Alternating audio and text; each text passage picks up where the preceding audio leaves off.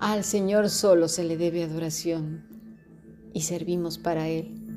Estamos viendo que la palabra meod va muy ligada a, lo que, a la secuencia esta de superlativo, de la cual se nos habla en Deuteronomio 6.5, y amarás al Señor tu Dios de todo tu corazón, de toda tu alma y con todas tus fuerzas.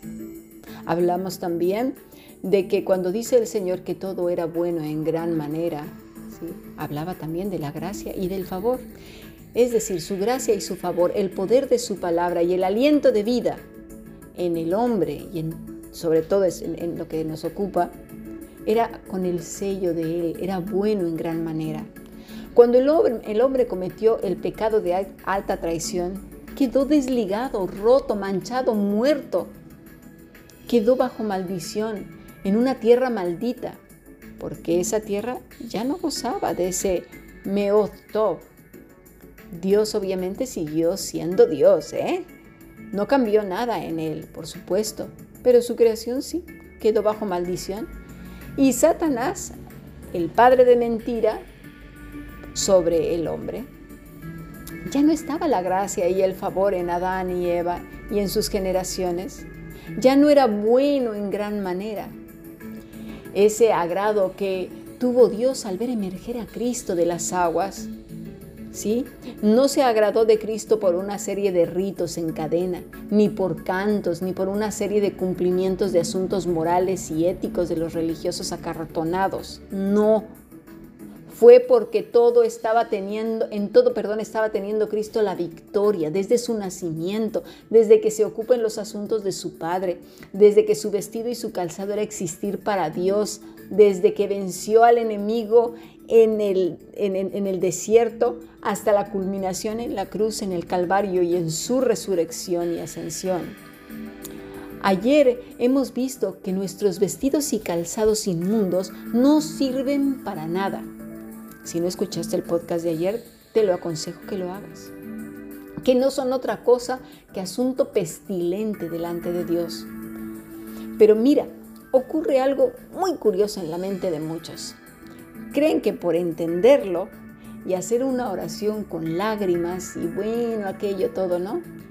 Toda la información del pasado, todo recuerdo perverso, todo patrón nocivo de pensamiento, toda boca chancla, es decir, chismes, mentiras, cosas malvadas, eh, boca sucia, todo eso, los miedos, amarguras, críticas, vicios, codicias, temor de hombre, robo, mentira y una serie de etcéteras, queda eliminado así, plif, de repente.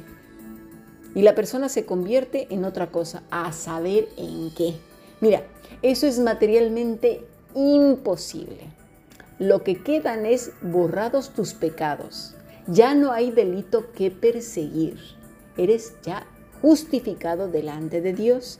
Tienes una nueva naturaleza y un vestido nuevo, que es Cristo, y un calzado que es el Evangelio, que es la obra redentora de Cristo, su vida, muerte, resurrección, ¿sí? Pero te sigues llamando, pues vamos a suponer Juan o Alberta, yo qué sé.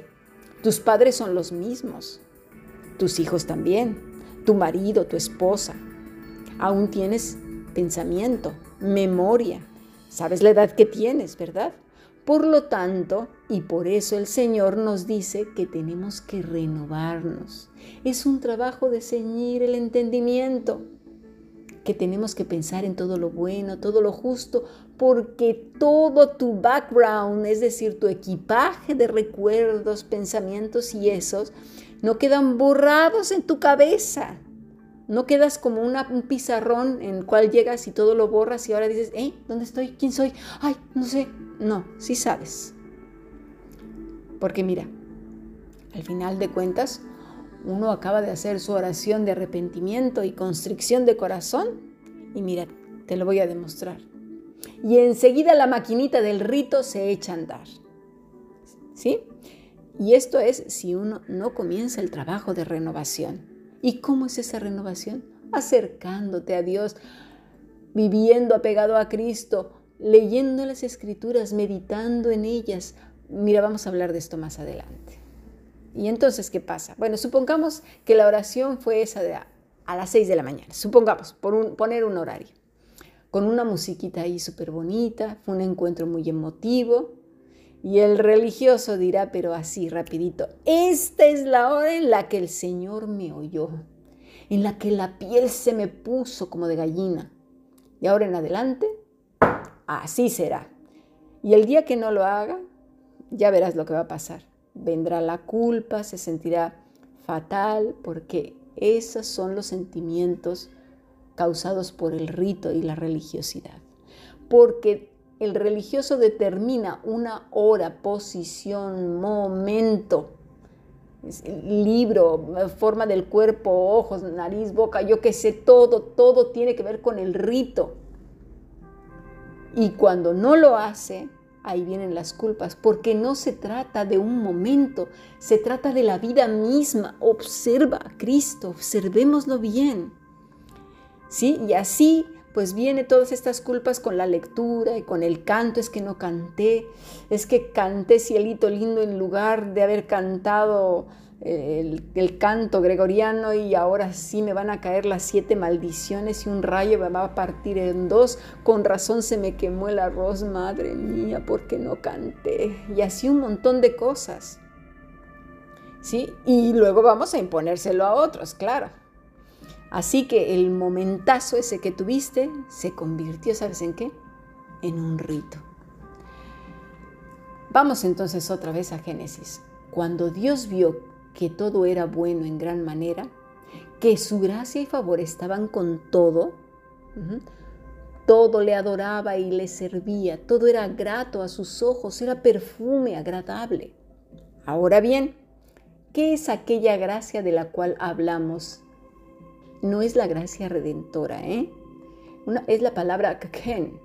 El significado básico de khen es favor, cualquier cosa, fíjate, placentera y agradable. Se puede describir con esta palabra entonces, placentera y agradable. Las expresiones idiomáticas equivalen en castellano a los verbos, por ejemplo, gustar o querer. Vamos a poner el ejemplo de Ruth 2.10. Porque he llegado, perdón, porque he hallado gracia ante tus ojos para que tú te hayas fijado en mí siendo yo una extranjera. A eso más o menos, ¿ve? Y gracia y favor ambas van unidas y quieren decir el agrado, es decir, Dios se agradó, vio que era buena en gran manera. Cuando Dios vio con agrado la ofrenda de Abel, por ejemplo, a esto se refieren. ¿Os acordáis de esta clase? Creo que la dimos a principio de semana. Como cuando Jesús se agradó, digo, perdón, cuando Dios se agradó de Cristo al emerger de las aguas. Este es mi Hijo en el cual yo tengo complacencia como el que de los talentos.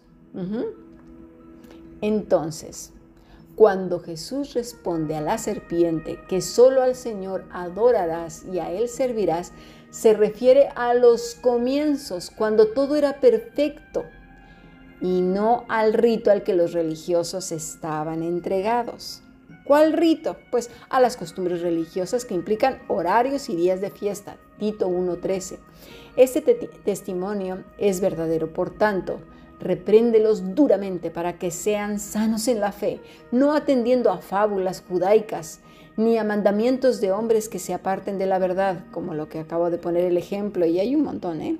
Colosenses 2.16, por tanto, nadie os juzgue en comida o en bebida, o en cuanto a días de fiesta, luna nueva o días de reposo, o todo lo cual es sombra de lo que ha de venir, pero el cuerpo de quien es de Cristo o también en cuanto a posiciones del cuerpo para las oraciones, Lucas 18:11. El fariseo puesto en pie oraba consigo mismo de esta manera, fíjate, consigo mismo, ¿eh? porque con Dios ni siquiera.